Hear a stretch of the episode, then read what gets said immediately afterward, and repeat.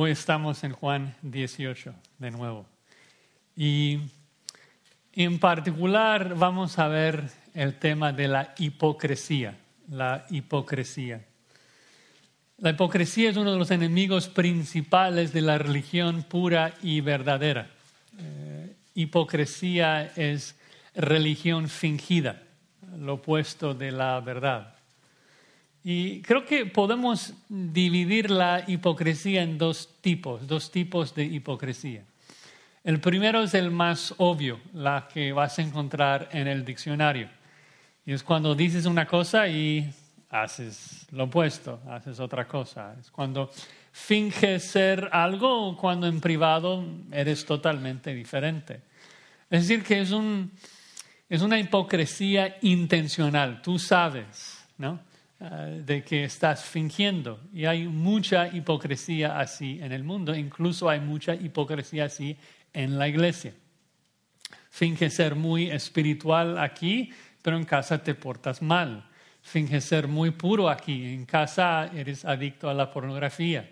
Finge ser muy manso y gentil aquí y en tu casa tus hijos lidian con tu ira todos los días. Eh, es una hipocresía intencional. Eh, estás proyectando una imagen al público que, que realmente no refleja la verdad de las cosas. Y lo finges a sabiendas de lo que realmente eres, lo haces así porque no quieres que la gente te vea por quien realmente eres. Tu orgullo no lo permite. Entonces mientes.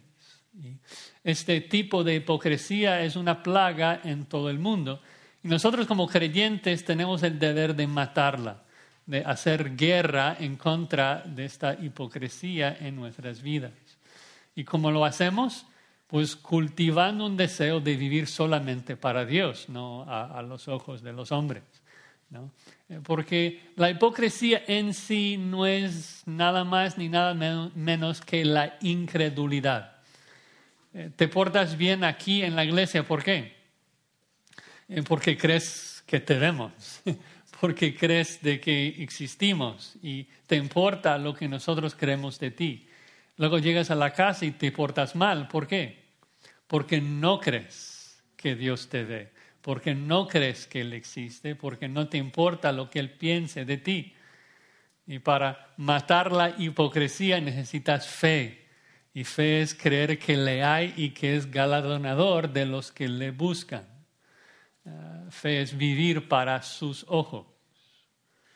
Ahora, el mundo admite de que ese tipo de hipocresía es, es una maldad, está mal. Y como dije, el diccionario lo define así, una hipocresía intencional. Pero hay otro tipo de hipocresía que todos cometen. Es una hipocresía no intencional, una hipocresía que, que tú mismo ignoras. Es hipocresía cuando cuando tú piensas que vas en la dirección correcta, cuando en, realidad vas en sentido contrario. Y cada religión falsa comete ese tipo de hipocresía. Creen de que con sus buenas obras, con sus ritos, están ganando el favor de Dios, cuando en realidad están provocando su ira. Piensan que están corriendo hacia Dios, cuando en realidad con cada rito, con cada obra se están alejando más y más de Dios. Dicen que se postran ante Dios cuando en realidad están adorando a sí mismos, están adorando incluso al diablo. Y los judíos en la época de Cristo en particular eran culpables de ese tipo de hipocresía. Romanos 10, Pablo dice de que tienen celo por Dios, pero sin conocimiento. Él hablando de sí mismo en Filipenses 3, dijo que era muy celoso por Dios, que en cuanto a la justicia que es por la ley era ¿qué? irreprensible. Es decir, de que era irreprensible ante los ojos de quién? Ante los ojos del hombre, pero no irreprensible ante los ojos de Dios. Era injusto, inicuo ante Dios. ¿Qué? Qué peligroso es estar engañado así, de, creer que vas bien cuando vas mal. Católicos, mormones, testigos de Jehová, judíos, musulmanes, los hindú, incluso muchos que profesan ser cristianos, pensando que por sus obras, por sus ritos van a ser aceptados por Dios cuando sus obras son como trapos de inmundicia que Dios aborrece, que le da asco. Cada religión falsa, cada invención humana, inventa esas obras que el hombre puede hacer para ganar el favor de Dios. Porque obviamente no podemos cumplir con la ley verdadera de Dios. Entonces hay que crear otras reglas que sí podemos cumplir ante los ojos de los hombres. Y esto es hipocresía. Esas obras que supuestamente ganan el favor de Dios, te llevan en contra de Dios, te llevan en contra del Evangelio de su gracia, en contra de su Hijo. Bueno, hay un capítulo en particular, para seguir introduciendo nuestro texto, un artículo en particular que lidia con la hipocresía de los judíos, se encuentra en Mateo 23.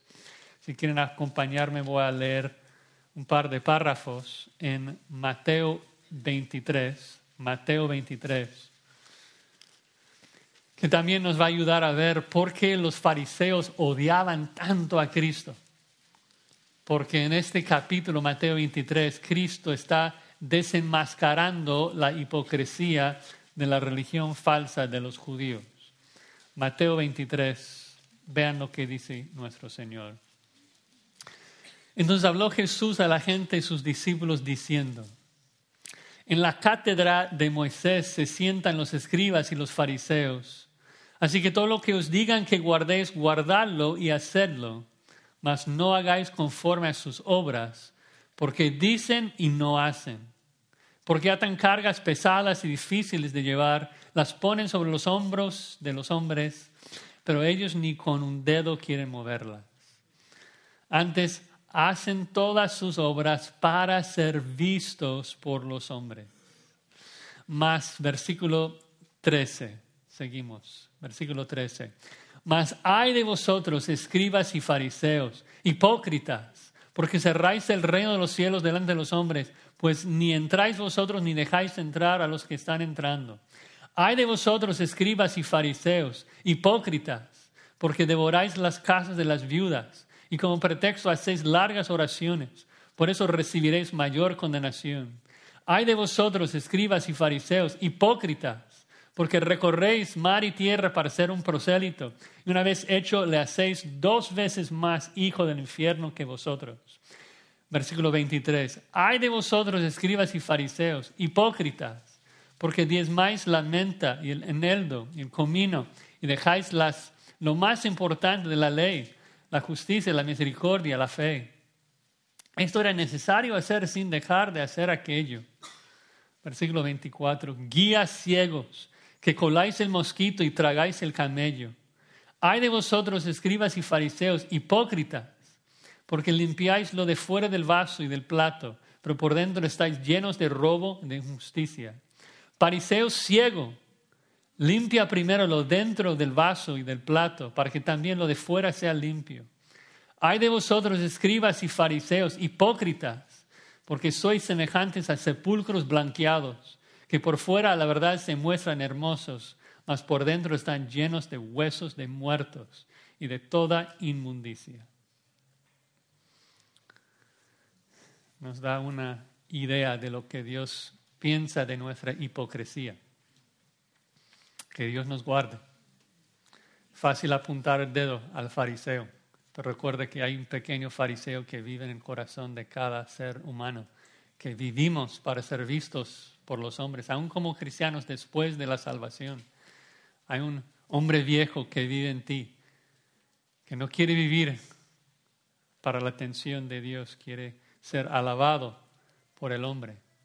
Nosotros tenemos que crucificar ese deseo y vivir solamente a los ojos de Dios. Vamos a, vamos a orar y pedir la ayuda del Señor y luego entrar en nuestra exposición. Señor, Tantas veces, Señor, aunque luchamos, pero tantas veces vivimos para el hombre. Nos importa tanto lo que la gente piensa de nosotros.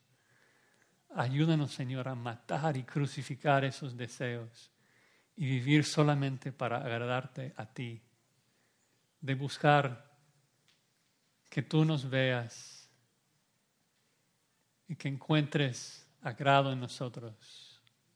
Ayúdenos a, a dejar de confiar en nuestras obras y las cosas que hacemos para simplemente glorificarte a ti, agradecerte por tu salvación que obraste en Cristo Jesús.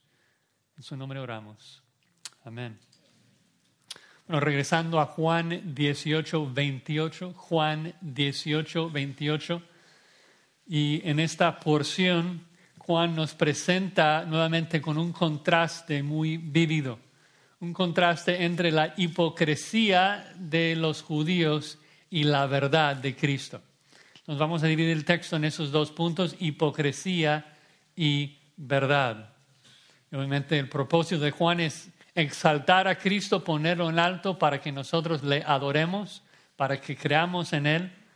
Entonces, un contraste, la hipocresía y la verdad, con el fin de ayudarnos a adorar al que es la verdad.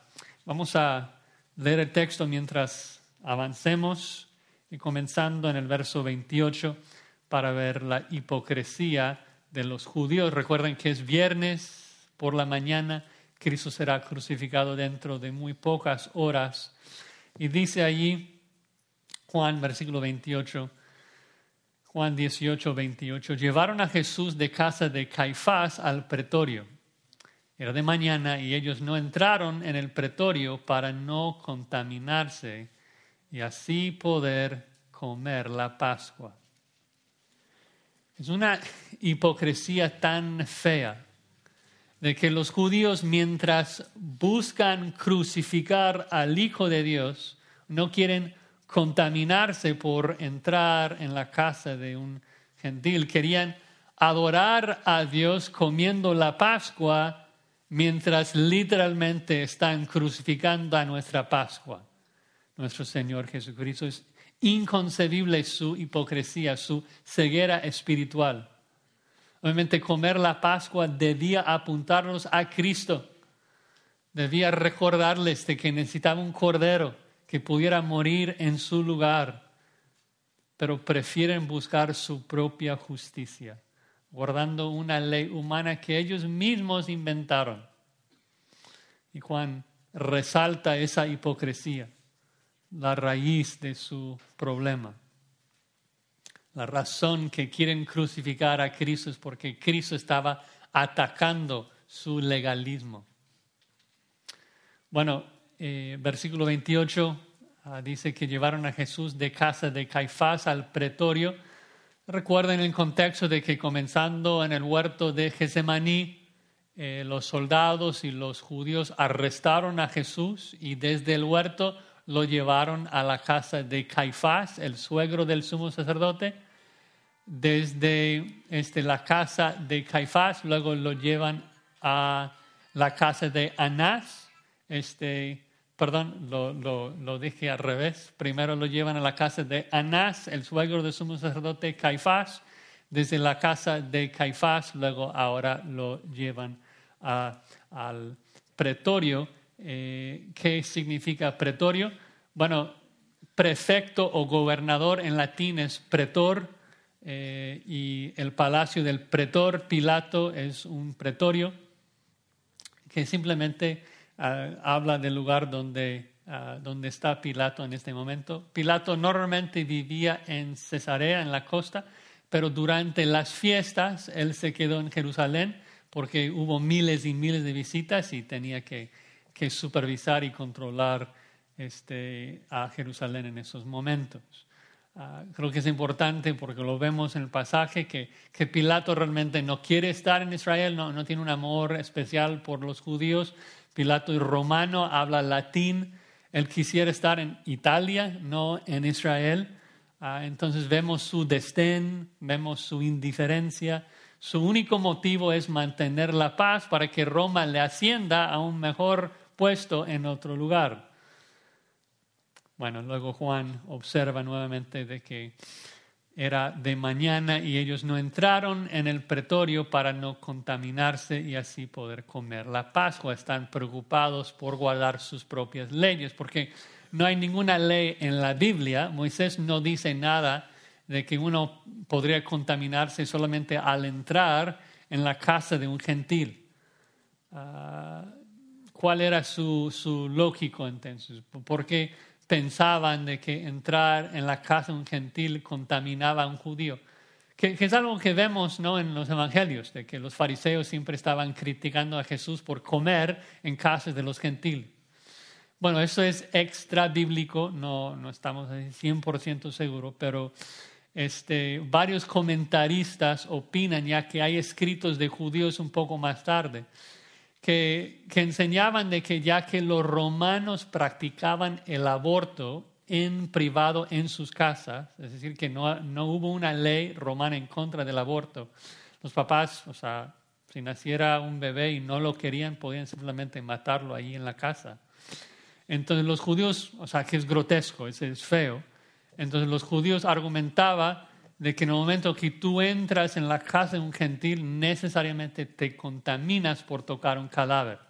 Y esto sí es ley, ¿no? de que eh, números 19, 11 dice de que si tocas un cadáver te deja impuro por siete días. Pero es lo que vimos en Mateo 23, de que el fariseo está agregando otra ley por encima de la ley de Moisés, haciendo contaminados a personas que no fueron contaminadas en verdad. Y nuevamente es de que esas leyes extras es lo que el orgullo de nosotros encanta. Eh, cumplir esos ritos alimenta nuestro orgullo, nos hace sentir bien, como que estamos haciendo bien. Ah, ya que yo no puedo ser perfecto, yo, yo no puedo cumplir números, entonces vamos a agregar más leyes y cumplir esas leyes que sí puedo cumplir. Sí puedo, si soy un judío del primer siglo, sí puedo no entrar en la casa de un gentil. De hecho, prefiero no entrar en la casa de un gentil, entonces me conviene esa ley. Entonces el legalismo alimenta mi orgullo. Mira qué tan bueno soy, que estoy obedeciendo a Dios por no hacer lo siguiente cuando en realidad simplemente estoy cumpliendo con mis preferencias, con mis leyes, leyes que reflejan mis gustos. Y es por eso que existen tantas religiones falsas. ¿Por qué? Para reflejar el gusto de cada pecador. Pero eso no agrada a Dios. Y Juan lo subraya, la hipocresía de los judíos, que buscan crucificar a su Creador y están preocupados por guardar esa ley. Cuelan el mosquito de ser contaminado por un cadáver mientras tragan el camello de matar al Hijo de Dios, un hombre inocente. Y así somos, cada ser humano. obviamente nosotros como cristianos luchamos, pero como dije, nuestro viejo hombre lucha con lo mismo, que venimos a la iglesia, que ofrendamos, servimos en los STM, hacemos todo, todos los todas las cosas exteriores que hay que hacer y cumplimos con cada uno de ellos. Pero luego somos negligentes en lo que realmente importa. Porque es más fácil cumplir con lo externo. Es muy fácil cumplir. Venir a la iglesia, ofrendar, hacer esas cosas y, y luego confiar en esas cosas como que estoy haciendo algo bien y luego soy negligente en lo más pesado, en lo que más importa, negligente en meditar en la palabra, negligente en, mi oración, mi gratitud al Señor, cosas de, de peso para el Señor en nuestro corazón. Hay que matar esa hipocresía que cumple con lo externo mientras no cumples con lo importante. Y digo, no, lo haces no, no dejando de venir a la iglesia, hoy por lo menos ya soy íntegro, estoy viviendo por todos lados de la misma manera. No, o sea, Cristo dice que debes hacer el uno sin dejar el primero. Claro, sigues viniendo a la iglesia, pero buscando hacerlo por los motivos correctos, en gratitud al Dios, porque también en tu casa estás adorando a Dios todos los días. Porque también en tu casa estás cantando, también en tu casa estás estudiando la palabra de Dios. Versículo 29.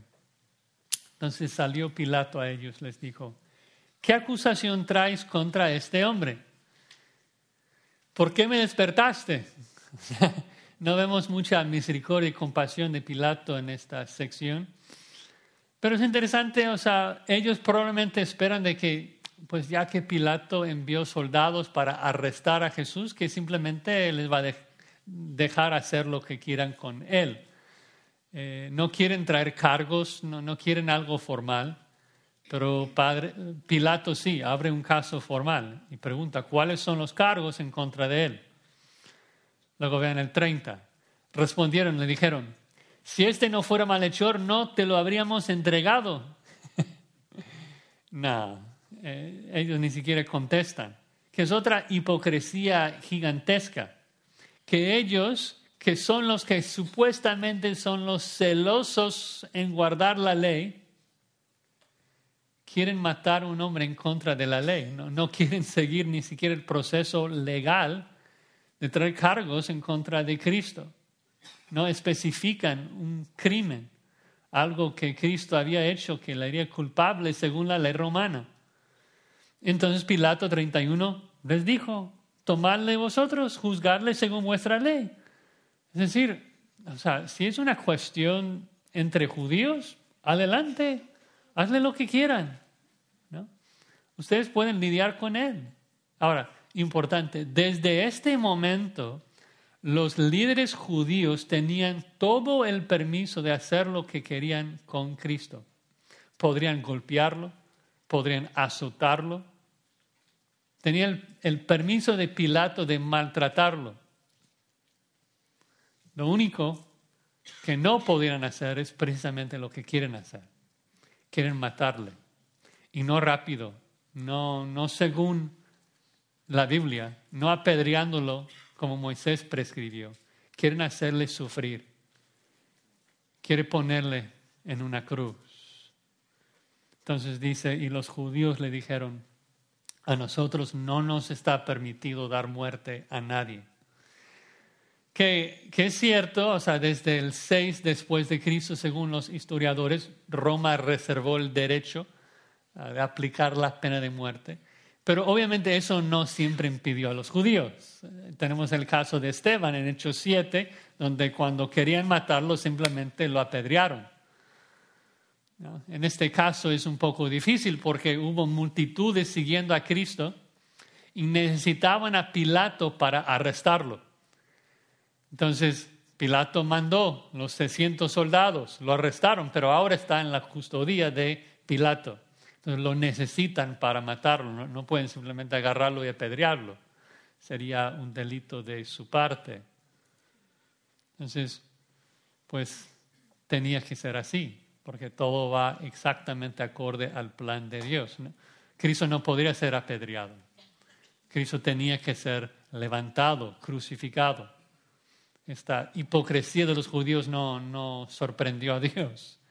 Él soberanamente está guiando todo, exactamente como Él había profetizado. Vean el versículo 32. Para que se cumpliese la palabra que Jesús había dicho, dando a entender de qué muerte iba a morir. Crucifixión no se practicaba por los judíos. Moisés prescribe que la pena de muerte se aplicaba al apedrear al culpable una muerte instantánea. Los romanos no, los romanos torturaban, hacían doler mucho al culpable en una cruz. Y eso es lo que los judíos evidentemente querían. Su odio hacia Jesús era tan extremo de que querían verle sufrir. Y los romanos, solamente los romanos tenían ese derecho de levantar al culpable en una cruz, algo que Cristo ya había profetizado varias veces en los evangelios. Recuerdan, pasaje muy famoso, Juan 3, 14. Como Moisés levantó la serpiente en el desierto, así es necesario que el Hijo del Hombre sea levantado, para que todo aquel que en él cree no se pierda, mas tenga vida eterna. Juan 8, 28. Cuando hayas levantado al Hijo del Hombre, entonces conoceréis que yo soy. Juan 12, 32. Yo si fuere levantado de la tierra, a todos atraeré a mí mismo. Cristo ya había predicho de que iba a ser levantado, muerto sobre una cruz. Y Pablo es quien nos explica el por qué. Por qué Cristo entendía que tenía que ser levantado. Y es por lo que Moisés dijo en Deuteronomio 21, 23. En Deuteronomio 21, 23, Moisés dice lo siguiente. Si alguno hubiere cometido algún crimen digno de muerte y lo hicieres morir y lo colgares en un madero, no dejaréis que su cuerpo pase la noche sobre el madero, sin falta lo enterrarás el mismo día. ¿Por qué? Porque maldito por Dios es el colgado. Y no contaminarás tu tierra que Jehová tu Dios te da por heredad. Moisés había explicado de que la persona que fuese levantado, colgado en un madero, era maldicho, maldecido. Y ya que sabemos de que Cristo tenía que ser maldecido por nosotros, Pablo entiende de que tenía que ser así. Galatas 3:13. Galatas 3:13 dice, Cristo nos redimió de la maldición de la ley, hecho por nosotros maldición. Nosotros somos maldecidos por desobedecer la ley y Cristo toma nuestro lugar. Es hecho maldición por nosotros para salvarnos de la maldición. Y es, es tan triste así de que Cristo se ofrece. Eso es todo voluntario. Recuerdan, Cristo no es víctima. Cristo está ofreciendo su vida, ofreciendo su cuerpo en un sacrificio en la cruz para ofrecer salvación a todos los que creen. Lo repite tantas veces en Juan. Juan 3, o sea, todo el que cree puede tener vida eterna. Y Cristo ofreciendo salvación y los judíos prefieren guardar su propia ley. Increíble que, que Cristo en su gracia ofrece salvación aún a los fariseos. Tal vez cuando estuve leyendo Mateo 23, ay de vosotros hipócritas, uno pensaría de que, bueno, es que Jesús quiere que, que mueran, como que sufran los fariseos, los odia. Pero hay que terminar este capítulo. La, razón de por qué Cristo está condenando su hipocresía es porque quiere que sean salvos. Mateo 23, al final, dice esto. Mateo 23, 37. Jerusalén, Jerusalén, que matas a los profetas y apedreas a los que te son enviados. ¿Cuántas veces quise juntar a tus hijos? Como la gallina junta sus polluelos debajo de las alas y no quisiste. Dios no quiere la muerte del impío. Cristo siendo crucificado está implorando a Dios, perdónenos porque no saben lo que hacen. Es increíble de que Cristo con un corazón tan fuerte de salvar, ellos se aferran a su hipocresía. Dios ofreciéndoles un manantial, una fuente de agua viva, ellos prefieren cavar para sí cisternas rotas que no retienen agua, como dijo Jeremías. Hermanos, la hipocresía es algo increíblemente feo a los ojos de Dios. Tenemos que abandonar nuestra hipocresía, matar nuestro deseo de ser vistos por los hombres y vivir solamente para Dios. Orar que Él nos ayude a vivir solamente para sus ojos, para agradarle solamente a Él. Bueno, en contraste a esa hipocresía, ahora llegamos al versículo 33 para ver la verdad, la verdad que, que es Cristo Jesús. Dice el versículo 33, entonces Pilato volvió a entrar en el pretorio y llamó a Jesús y le dijo, ¿eres tú el rey de los judíos? Jesús le respondió, ¿dices tú esto por ti mismo o te lo han dicho otros de mí? Pilato le respondió, ¿soy yo acaso judío? Tu nación y los principales sacerdotes te han entregado a mí. ¿Qué has hecho? Respondió Jesús, mi reino no es de este mundo. Si mi reino fuera este mundo, mis servidores pelearían para que yo no fuera entregado a los judíos. Pero mi reino no es de aquí. Le dijo entonces Pilato, luego eres tú rey. Respondió Jesús, tú dices que yo soy rey. Yo para esto he nacido y para eso he venido al mundo, para dar testimonio a la verdad. Todo aquel que es de la verdad oye mi voz. Dijo Pilato, ¿qué es la verdad? Entonces, un contraste fuerte, la mentira, la hipocresía de los judíos, luego Cristo que existe para dar testimonio de la verdad. Los otros evangelios eh, comentan de que los líderes judíos pues comenzaron con, con él, bueno, si no hubiera hecho algo malo no te lo hubieras entregado, y ya que Pilato insiste, tienen que traer cargos, o sea, oficiales en contra de Cristo, un cargo que, que mereciera la, la, pena de muerte. Entonces, eh, el cargo que escogen es de que Cristo proclama ser rey, que Cristo proclamaba ser rey de los judíos. Y eso sí es crimen de muerte, ser un insurrecto. Hay un solo emperador en Roma, un solo César. La persona que, que pretenda reemplazarlo, lo, lo mataban. Y, pasaba entre los judíos. Eh, vemos evidencia, por ejemplo, en, en, Hechos 5, Gamaliel menciona a Teudas, menciona a Judas el Galileo, que habían comenzado un insurrecto. Incluso más tarde Barrabás participaba en una insurrección y Roma no toleraba esto.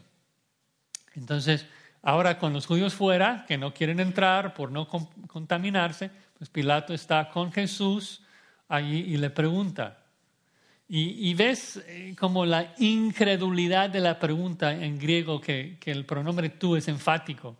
¿Tú? ¿Eres tú rey? Como que, que, que, Pilato no puede creer de que Jesús realmente pretenda ser rey. No nos explica por qué es incrédulo. A veces cuando leemos una narrativa quisiera, quisiéramos saber las intenciones y los motivos detrás de algo. El texto no nos dice, así que tenemos que dejarlo así. Ni siquiera sabemos si Pilato conocía quién era Jesús, tal vez, tal vez no. Ah, era gobernador de la zona y Jesús hacía muchos milagros en Galilea y a veces también en Jerusalén, pero simplemente no sabemos. Lo que sabemos es de que Pilato pregunta, o sea, ¿tú pretendes ser rey de los judíos? Y Jesús le responde en el 34, ¿dices tú esto por ti mismo o te lo han dicho otros de mí? Y todos los evangelios enfatizan ¿no? de que Cristo como Cordero cerró su boca, que, que no, no, presentó argumentos a favor de su inocencia. Ah, simplemente deja que, que los judíos le, le, acusen. Pero por lo menos un poquito ahí, ¿no? O sea, ayuda a Pilato a observar de que los judíos están mintiendo de él. O sea, ¿quién dice esto? O sea, ¿quién inventó esos cargos? ¿Hay testigos? Eh, ¿Se puede comprobar de que, que yo he dicho esto? Mostraba que todo, como vimos la vez pasada, era una farsa. Y pues eh, Pilato, Pilato lo entiende, ya lo leímos en Mateo 27, Pilato entiende de que Jesús fue entregado por la envidia de los líderes religiosos, pero nuevamente no está tan preocupado en la justicia, está preocupado por mantener la paz. Entonces, nuevamente vuelve a preguntar, eh, versículo 35, pues si, si eso se trata del Mesías, cosas judíos, o sea, yo, yo, no, yo no entro en esto, no, no, no, no, no me es relevante. Dice el versículo 35, ¿soy yo acaso judío? Tu nación, los principales sacerdotes están entregados a mí. ¿Qué has hecho? ¿Qué, entre comillas, debía ser la primera pregunta que le hace a Jesús, no, no esperar hasta aquí para decir, o sea, ¿por qué te acusan? ¿Qué has hecho? Pero como dije, Pilato solamente quiere mantener la paz, es su único objetivo. Puedo decir esto porque eh, obviamente no estaba buscando hacer justicia, porque al final de esta historia, en el capítulo 19, Pilato va a entregar a Cristo a ser crucificado cuando sabe que es un hombre inocente que no merece la muerte. Pero para callar la multitud lo hace, porque su objetivo es paz. No, no, no quiere que, que malas noticias llegue a, Roma de que está haciendo un mal trabajo. Entonces aquí está indagando, quiere saber cuál va a ser la mejor solución para preservar la paz aquí en esta situación. Mateo dice que hubo un alboroto, hay una multitud ya que se está armando a la puerta del pretorio. Entonces, Pilato con, con esa multitud enojada a su puerta, dice, ¿qué hiciste para hacer que, que fuesen tan enfurecidos en contra de ti? Para que te entregaran a mí. Y Juan es muy explícito con ese verbo, entregar. Ah, ya vimos ese verbo más de diez veces en Juan.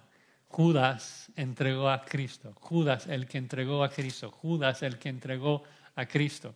Y la idea aquí, el hilo ahí, es de que ahora todos los judíos son igual de culpables como Judas de haber entregado a Cristo.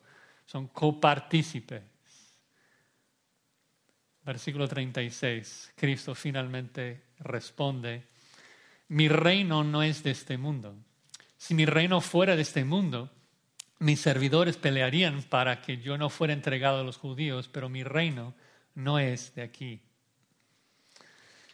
Intérpretes luchan por entender este versículo. ¿Cómo es que Cristo dice que su reino no es de aquí, si es el rey del universo? Es el rey de todo. El reino del visible y lo invisible. Eh, es un reino eterno. Bueno, recuerden de que en primer lugar, Cristo no busca ser liberado. Cristo no busca evitar la cruz. Ah, está dando muchas oportunidades a Pilato a seguir con lo que los judíos quieren hacer. Ah, le dice a Pilato, mira, el más culpable no eres tú, sino el que me entregó a ti. Eh, muchas veces Cristo simplemente se queda callado. Entonces, cuando dice mi reino no es este mundo, simplemente está comunicando, yo no busco derrocar a Roma. Mi intención aquí no es tratar de reemplazarte ¿dónde están mis soldados? O sea, si yo estoy guiando una insurrección, o sea, ¿dónde, ¿dónde, están los que están peleando por mí? No, mi, mi reino no está conectado a los reinos políticos de este mundo.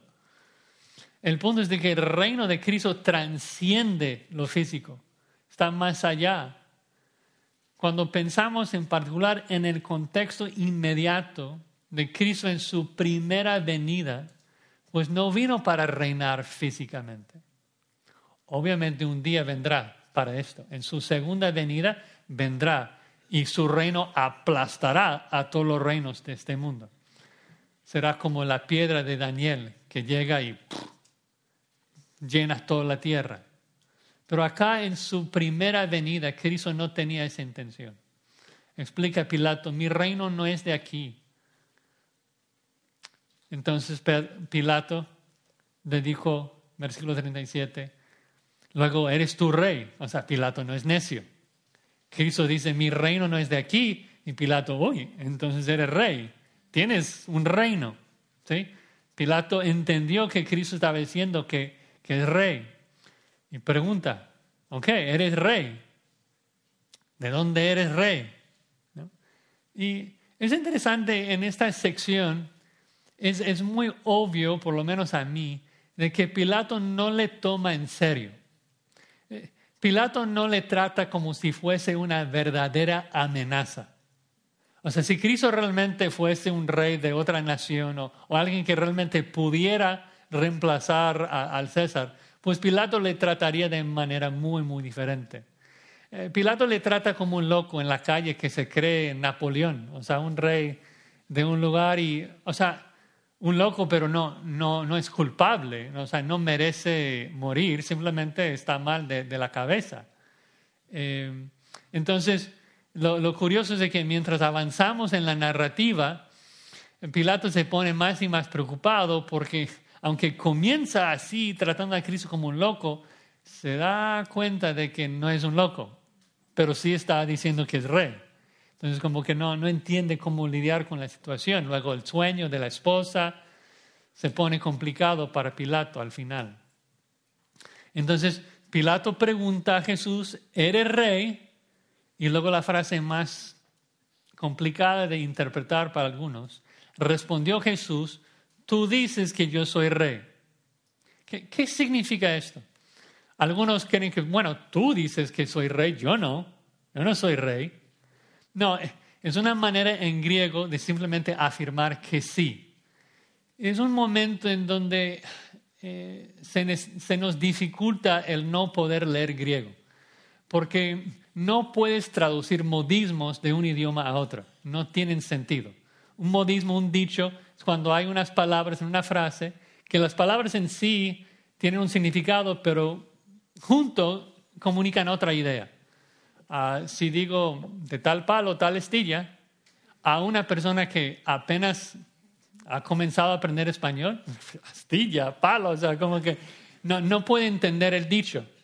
Entonces, el punto es que Pilato dice, ¿eres rey? Y Cristo contesta, tú dices que yo soy rey. Y en griego eso significa, sí, hablas bien. Tú lo has hablado bien, lo dices correctamente. Ahora, ¿cómo sabemos esto? Ya que solamente tenemos la Biblia en español. Bueno, por el contexto y por la forma en que esa frase siempre se usa en la Biblia. Entonces, vean cómo sigue el versículo 37. Jesús responde, tú dices que yo soy rey y yo para esto he nacido. ¿A qué se refiere esto? ¿Cuál es el antecedente? Para esto he nacido. Para ser rey. para eso, o sea, para reinar. Por eso vine. Sí, sí, soy rey. Para eso vine a la tierra, para reinar. Em, otra razón, ¿cómo se usa en el Nuevo Testamento? Vayan conmigo a Lucas 22, Lucas 22, 70.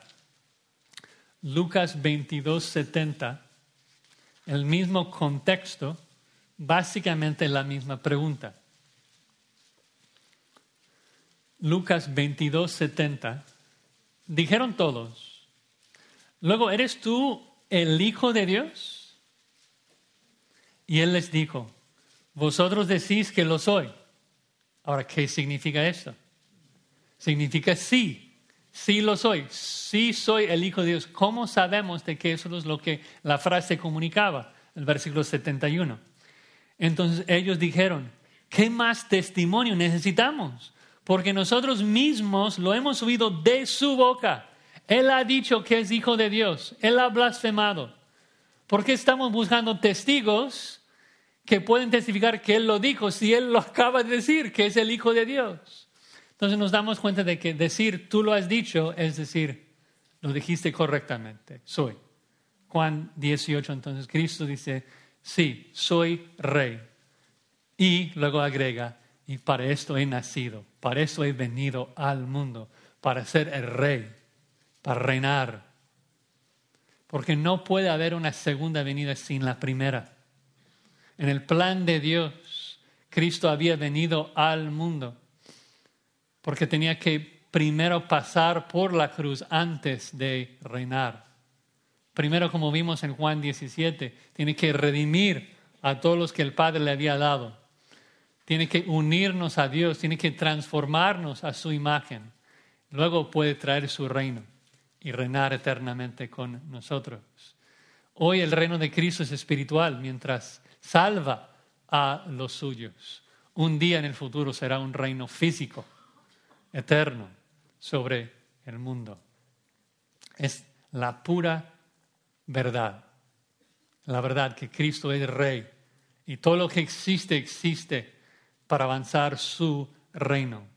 En contraste a toda la mentira y la hipocresía de los judíos, Jesús ahora ha dicho una bomba de verdad, de que todo lo que existe, todo lo que él hacía, todo lo que decía Pilato, era porque Cristo es rey. Cuando lo piensas en el contexto, de, debía ser aún más obvio que, que Cristo dijo que es rey, pero no de este mundo. Cristo es rey de un reino que no es de acá, pues entonces de, de, qué reino es, o sea, un reino que transciende a este mundo. Y esto hubiera sido obvio para Pilato, ¿por qué? Porque Roma controlaba todo el mundo conocido. Si si Cristo tenía un reino que no hacía competencia con Roma, entonces realmente estaba confesando pertenecer a un reino por encima de la tierra.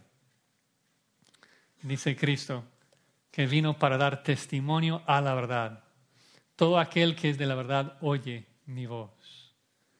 Mucho, mucho acá. Como dije, o sea, acaba de decir de que vino de otro mundo, o sea, que, que su reina no era de este mundo, y ahora dice que vino para dar testimonio de la verdad. Y si Pilato, si le, hubiera prendido el foco, le hubiera hecho otra pregunta. ¿Cuál es la pregunta que debía haberle hecho? Bueno, viniste, ¿cómo que viniste? ¿De dónde, de dónde viniste? ¿De qué otro lugar? O sea, tienes un reino, ¿dónde está ese reino? O sea, vienes de la África, de las Américas, o sea, ¿de dónde es tu reino? Pero Pilato no podía entender. Pilato tiene los ojos cegados. Cristo mismo lo explica. Solamente los que son de la verdad oyen mi voz. Solamente los que el Padre dio al Hijo oyen su voz, entienden su verdad. Los judíos no podían entender. Pilato no podía entender. Cristo dice, yo he venido a este mundo para dar la verdad. Yo soy el camino, la verdad y la vida. Cristo vino para darnos la verdad. Contraste la mentira, la hipocresía de los judíos. Cristo es la verdad. Sin Cristo no hay verdad. Sin Cristo no hay verdad. Si tú te preguntas, ¿por qué existimos? ¿Por qué estamos acá? ¿Cuál es la razón de todo? La razón de todo es Cristo, quien es el Rey del universo. Todo es de Él y por Él y para Él. Sin Él, nada tiene sentido. Sin Cristo, todo es hipocresía y mentira. Él es la única verdad. No hay otra verdad fuera de Él. Si no abrazas a Cristo, vives en hipocresía y mentira. 100%. La única verdad es abrazar a Cristo y seguirle. Y increíble, Pilato tiene la verdad encarnada enfrente de él y pregunta, tiene la osadía de preguntar, ¿qué es la verdad? O sea, Pilato está desinteresado, no le importa mucho. Escuchas la incredulidad en su voz. Le trata así de manera indiferente. La pregunta es, ¿cómo tú vas a tratar a la verdad, que es Cristo Jesús? Obviamente los judíos querían matarlo, Pilato no le importaba, pero como puedes ver en este texto, Cristo es la verdad. Y la pregunta es, ¿qué vas a hacer tú con Él? Si vas a abrazar la verdad de que todo este mundo existe para ser la habitación futura del Rey de Reyes, Cristo Jesús. ¿Cómo vas a tratar a Cristo? Nunca vas a entender nada hasta que entiendas, hasta que abraces al Rey, el Rey que te creó. Toda tu vida es hipocresía hasta que aceptes esa verdad, hasta que abraces a Cristo. ¿Qué, haces con tu vida? ¿Trabajas? ¿Por qué trabajas? ¿Por qué vienes a la iglesia? o sea, ¿por qué vives? ¿Por qué comes? Nada tiene sentido cuando quitas a Cristo, porque todo es para Él. Tu vida es una mentira completa, una hipocresía completa sin Cristo, porque Él es la única razón que existimos. Cristo, el Rey de Reyes, que vino para extender su reino por todo el mundo. Bueno, vamos a hacer la última parte aquí un poquito más rápido eh, para ver los últimos versículos, la, última, la última parte del quiasmo. Recuerdan que la vez pasada dije que un quiasmo es un sándwich lógico. Ahora estamos con la hipocresía de los judíos, con la carne al centro, que es la verdad de Cristo. Entonces necesitamos ver el segundo pan al final. José me dijo la semana pasada que me salió muy gringo decir que era un sándwich lógico, que debía llamarle una torta lógica. Así que ya vemos el segundo pan de la torta, torta ahogada aquí de hipocresía. Y entramos en el versículo 38. Dice, cuando hubo dicho esto, salió otra vez a los judíos y les dijo, yo no hallo en él ningún delito. Pero vosotros tenéis la costumbre de que os suelte uno en la Pascua. ¿Queréis pues que os suelte al rey de los judíos? Entonces todos dieron voces de nuevo diciendo, no a este, sino a Barrabás. Y Barrabás era ladrón. Ladrón traducido también eh, puede ser revolucionario, insurrecto. Mateo lo vimos, lo llama insurrecto. Marcos lo llama un asesino, había cometido homicidio. Y es un inconcebible, inimaginable la hipocresía de los judíos que están haciendo que están acusando a Cristo de ser qué? De ser un insurrecto. Y luego piden a Barrabás un insurrecto literal. Versículo 38. Entonces salió Pilato otra vez a los judíos y les dijo, yo no hallo en él ningún delito. No ningún delito que merezca la muerte, sino ningún delito. No ha hecho nada mal. No ha quebrado ni una sola ley romana. Juan enfatiza que Jesús es totalmente inocente. Pero versículo 39, vosotros tenéis la costumbre de que os suelte uno en la Pascua. ¿Queréis pues que os suelte al rey de los judíos? Ahora, suena un poco confuso aquí si no conocemos la historia en los otros evangelios. Recuerden que Juan da por sentado que hemos leído los otros evangelios. Eh, ¿Cómo es de que Pilato, o sea, pregunta a los líderes religiosos, a los judíos, si, quieren recibir de nuevo a, a, Jesús, si ellos le están acusando y quieren matarlo.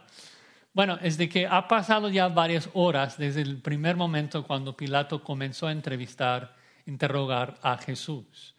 Le, le, interroga un poquito, luego le manda a Herodes Antipas, quien tampoco puede encontrar delito en él, Luego Herodes le manda de, regreso a Pilato y ya para ese punto ha pasado varias horas y toda una multitud de judíos ha llegado al pretorio. Entonces cuando Pilato pregunta si ellos quieren que, que le suelte a Jesús, está preguntando no a los fariseos, sino a la gran multitud que estuvo presente. Y recuerden que la gran multitud que estuvo presente es la misma multitud que hace un par de días había gritado, Osana, bendito el que viene en el nombre del Señor. Entonces, Pilato da por sentado que la multitud va a querer recibir a Jesús de nuevo. Y su plan es muy, muy astuto, lleno de, eh, de sabiduría humana, digamos. Lo, que, lo que Pilato está haciendo es lo siguiente. Eh, él sabe que los líderes religiosos son malos. Eh, en Mateo 27, 18 dice que Pilato sabía que por envidia le habían entregado. Pero ¿cómo, cómo le va a hacer? O sea, tiene una multitud que sigue a Cristo, tiene los líderes religiosos que odian a Cristo y tiene que preservar la paz. ¿Cómo, cómo le hace?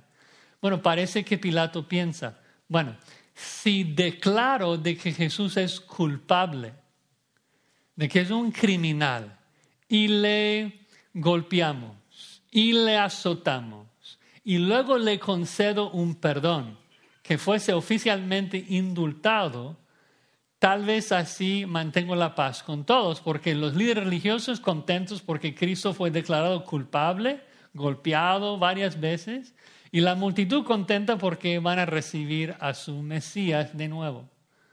Parece muy astuto el plan pero Pilato erra porque subestima el odio de los fariseos y subestima su control sobre la gente. Dice versículo 40, entonces todos, toda la multitud, dieron voces de nuevo diciendo, no a este, sino a Barrabás. Y Barrabás era ladrón. ¿Cómo pasó esto? ¿Cómo es que ahora toda la multitud quiere eh, quiere a Barrabás en vez de Cristo. Bueno, Mateo 27 otra vez nos ayuda. Mateo 27, 20 dice que los principales sacerdotes y los ancianos persuadieron a la multitud que pidiese a Barrabás. Entonces, como dije, Barrabás es un asesino, un revolucionario. Y parece que Pilato pensó de que la gente escogería a Cristo y no un hombre tan malvado como Barrabás. ¿No? O sea, como que está acudiendo a su humanidad. O sea, ustedes que tienen hijos, o sea, ¿tú quieres recibir a Barrabás, un asesino, en, las calles? Pero la hipocresía de los judíos es más grande de lo que Pilato pensó. ¿No? Están acusando a Cristo de ser un insurrecto y luego pide que Pilato suelte a Barrabás. Ahora, ¿cómo, cómo aplicamos esto? ¿Cómo entendemos esta historia? Yo creo que una de las lecciones más importantes de que la hipocresía humana es mucho más grande de lo que imaginamos. Somos capaces de una hipocresía sin, sin fondo, sin límite. Y es por eso que es tan necesario matarla en nuestras vidas. No tenemos idea de dónde nuestra hipocresía nos puede llevar. Pensamos que nuestra conciencia nos va a frenar, pero si seguimos en nuestra hipocresía nos va a llevar literalmente a crucificar al Creador, al Hijo de Dios inocente, amable. Entonces te imploro, mata tu hipocresía. Si tú vives diferente en privado, suplica a Dios que te ayude a matar ese pecado.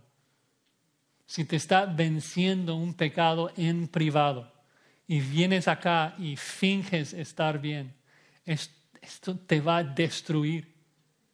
Te va a destruir por completo. Confiesa ese pecado y pide ayuda al Señor para vivir para Él, vivir para sus ojos, para su agrado no vivir para el hombre. Pide ayuda, tenemos consejeros acá para ayudarte. Deja tu orgullo y vive solamente para los ojos del Señor. Para concluir, las buenas noticias, las buenas noticias son estas, de que no tienes que seguir viviendo como hipócrita. Tú no tienes que, seguir en esos ritos y obras que, que pretendes y finges hacer aquí ante los hombres. Y hay una excelente ilustración de por qué no en el texto que acabamos de leer. Es el personaje de Barrabás. Barrabás, ¿cómo es que Barrabás es un ejemplo de, de cómo matar la hipocresía? Bueno, Barrabás ilustra físicamente lo que nosotros experimentamos eternamente. ¿Cómo? Barrabás es el primer hombre en la historia que entendió que Cristo murió por él. Barrabás es el primer hombre de la historia que pudo decir, Cristo murió por mí. Ahora, no sabemos que si, él confió en Cristo, no sabemos de que si él fue salvado, pero físicamente él era un insurrecto, un asesino que merecía la pena de muerte. Él termina en esa cruz si la multitud pide a Jesús. Uno de los dos tenía que morir en la cruz. Y Barrabás es liberado. Y Jesús muere en su lugar.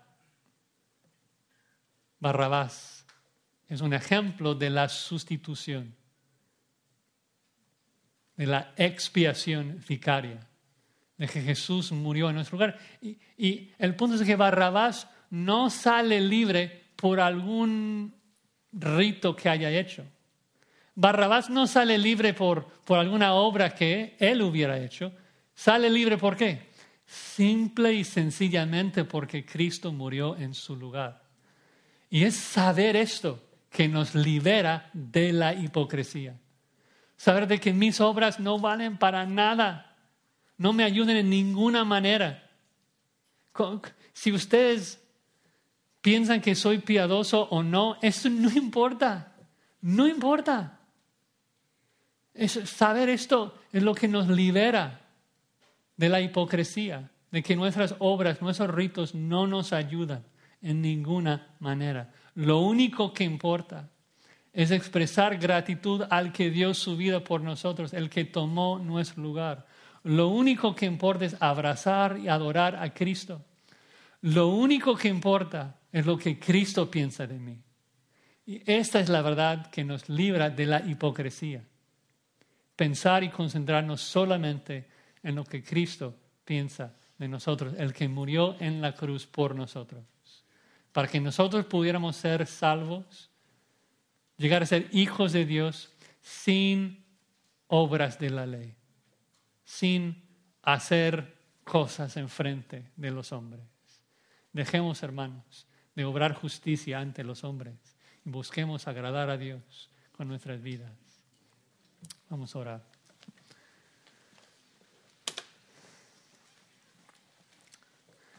Señor, gracias por tu palabra que nos corrige. Oramos que tu Espíritu Santo agarre su espada y que nos corte y nos ayude a hacer guerra contra nuestro orgullo, contra nuestra hipocresía y que podamos vivir en privado y en público solamente para ti. Lo pedimos para la gloria de nuestro Rey, Cristo Jesús. Amén.